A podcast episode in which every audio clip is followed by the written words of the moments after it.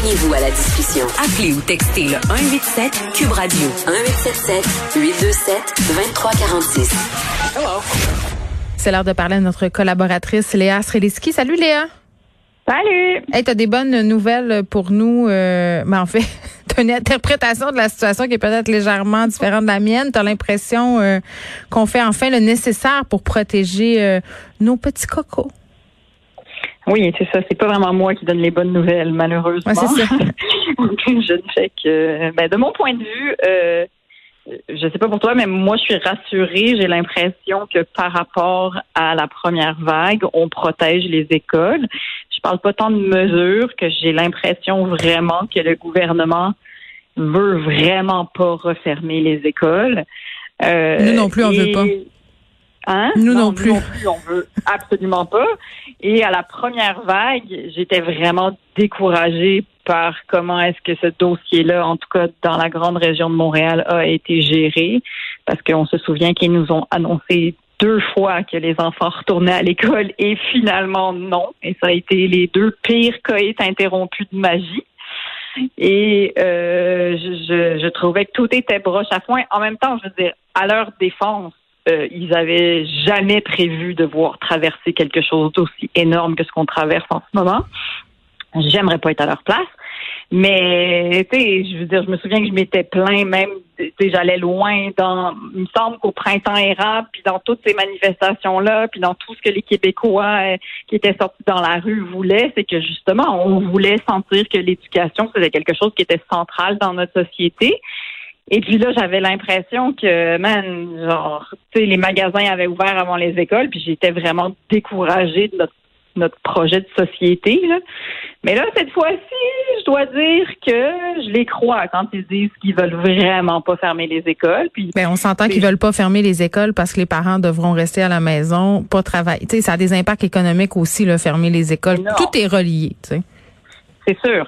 C'est sûr, mais euh, ils pourraient, tu sais, je veux dire, ils étaient tellement allés loin dans leur broche-à-foinisme. Euh, Quel beau néologisme, j'adore. voilà.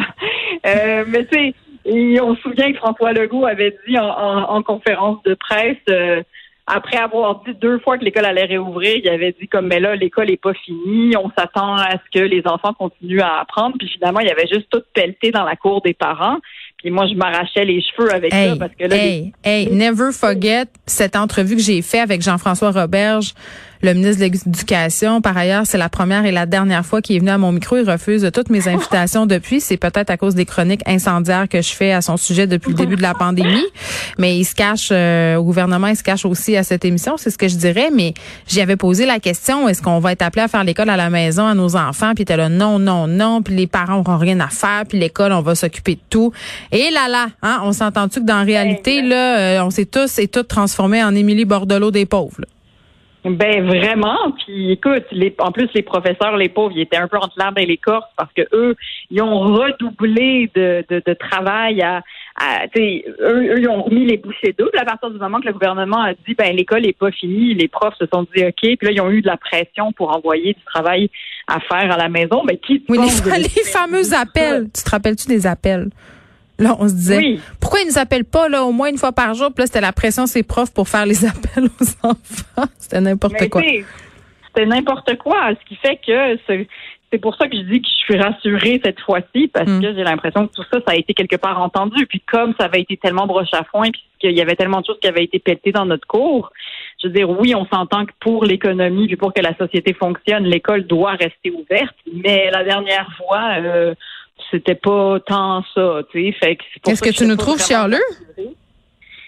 Euh, ben, tu sais, je nous trouve chialeux. Euh, J'ai trouvé qu'on était chialeux dans, dernièrement parce que c'est sûr qu'à chaque fois que le gouvernement va annoncer des euh, des mesures de plus, c'est fermer les gyms, fermer les restaurants, fermer les bars, je veux dire, le milieu culturel. C'est sûr que tout le monde chiale. on est comme des ados, là. On est fruits de cette fête mettre euh, au banc. Ben oui, mais c'est aussi que tu sais, il y a personne qui annonce des bonnes nouvelles là-dedans. Il y a personne qui est confortable en ce moment là. Puis évidemment, il y a des gens qui ont qui l'ont bien pire que d'autres là, on s'entend. Mm -hmm. Mais mais c'est sûr que oui, je, je le ministre Robert, je l'ai entendu dernièrement dans les médias, puis il disait ben il y a des parents qui trouvent qu'on n'en fait pas assez, puis il y a des parents qui trouvent qu'on en fait trop. Ah, ils peuvent pas gagner. Ils peuvent pas gagner. On va toujours, ils peuvent, pas, gagner. pas gagner. Non, non. C'est sûr là qu'ils annoncent juste des mauvaises nouvelles je continue de trouver qu'on est quand même un peu mieux cette fois-ci, ne serait-ce que parce qu'on n'a pas la, part d'inconnu. Moi, c'est ça que j'haïssais. Cette semaine, je disais euh, qu'à un moment donné, il faut arrêter de charler puis faire partie de la solution. Là. on peut critiquer, analyser 28 jours, euh, qu'est-ce qu'on aurait dû fermer ou pas, si c'est logique ou pas. Mais là, la situation, c'est ça. Et si on veut pas que nos enfants décrochent puis débarquent, puis on a aussi notre rôle à jouer dans la façon où on ben reçoit cette nouvelle-là à la maison et euh, de la façon dont on la transmet, dont on en discute. Ce que j'ai essayé de faire par ailleurs chez nous avec mon ado, ça n'a pas super bien passé. Là, euh, ils sont vraiment en bout. Les ados, ils ont vraiment peur que les écoles referment. Mais, mais quand même, tu as raison quand tu dis qu'on a l'impression, euh, qu'on est sur cette impression que c'est peut-être un peu mieux géré, euh, bien qu'il y ait encore des problèmes. Mais ça, le gouvernement, il s'en cache pas. Là, Léa, tu voulais me parler aussi d'un sujet qui n'a pas rapport avec la COVID. Des fois, ça fait du bien. On essaye de faire ça. Oui, parce que la semaine dernière, toi et moi, on s'est parlé de pommes et on s'en est excusé un peu à demi-mot. On était gênés. On avait parlé de Tupperware. Hein? on était gênés. Mais c'est comme si on n'assumait pas notre côté euh, mère. Puis en même temps, j'ai envie de dire, euh, je pense que les femmes dans l'espace médiatique sont un peu tannées de se faire cantonner au rôle de mère. Fait que on, fait. Moi, je, personnellement, des fois, je refuse toutes les, les invitations où on me demande de parler de mon rôle de mère. Je taboute. Non, je suis d'accord. Je suis d'accord. Mais en même temps, tu vois, j'écoute des fois des chroniques de sport à n'en plus finir et à quel point on parle de repêchage et de joueurs de hockey et tout oh ça. Mon si, si l'espace médiatique depuis 1908 est occupé par le repêchage des joueurs de hockey, ou est-ce que moi, ça me fascine pas? Toute, toute une soirée. Il y a des stations de radio qui consacrent toute leur soirée à parler de sport. il y a des gens qui écoutent. Moi, ça me fascine. C'est que moi, maintenant, je ne vais pas te parler de repêchage. J'aimerais ça avoir ton opinion sur le shampoing sec, Geneviève. Oh mon Dieu. Non, mais attends. Non, mais.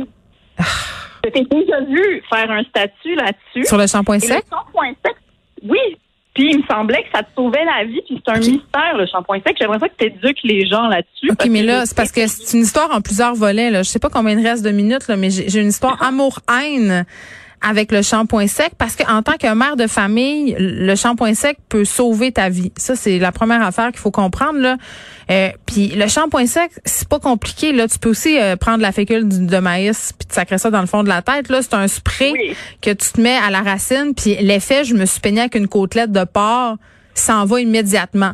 Donc, on s'entend que c'est un plus dans la vie d'une femme active qui a procréé plusieurs fois puis qui a pas le temps de se faire des brushings à chaque matin, hein, si c'est mon cas. Bon, ça c'est réglé. Là, je découvre le shampoing sec à un moment donné, Léa, puis là, écoute, là, je m'en sacrais dans la tête, là. Cinq jours semaine. Moi, j'aille ça me laver les cheveux, j'aille ça me faire des brushings. Je trouve que c'est une perte de temps. fait que je me mettais du shampoing sec. Puis là, je trouvais que mes cheveux étaient justement vraiment secs. puis que je perdais beaucoup de cheveux, puis que mon fond de tête allait pas très bien. Et là, j'ai fait des recherches et je me suis rendu compte qu'il y avait beaucoup d'articles et même des études et des enquêtes qui avaient été menées par des journaux aussi sérieux que le New York Times où on dénonçait les effets du shampoing sec sur le cuir chevelu des femmes.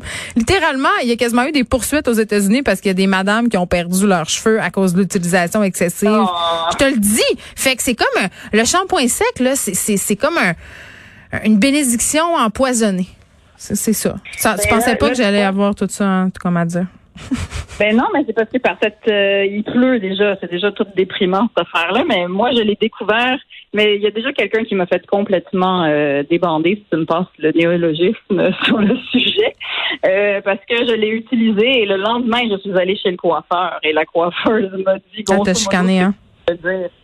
Fait que là, j'ai toute une canne de shampoing sec. Si quelqu'un veut l'essayer. Ben là, attends, on va se calmer. Là. Les, les, coiffeuses, ils veulent vendre des produits puis ils veulent que tu te laves la, tête avec leur shampoing à 25 Fait que ça, c'est une affaire. Ouais.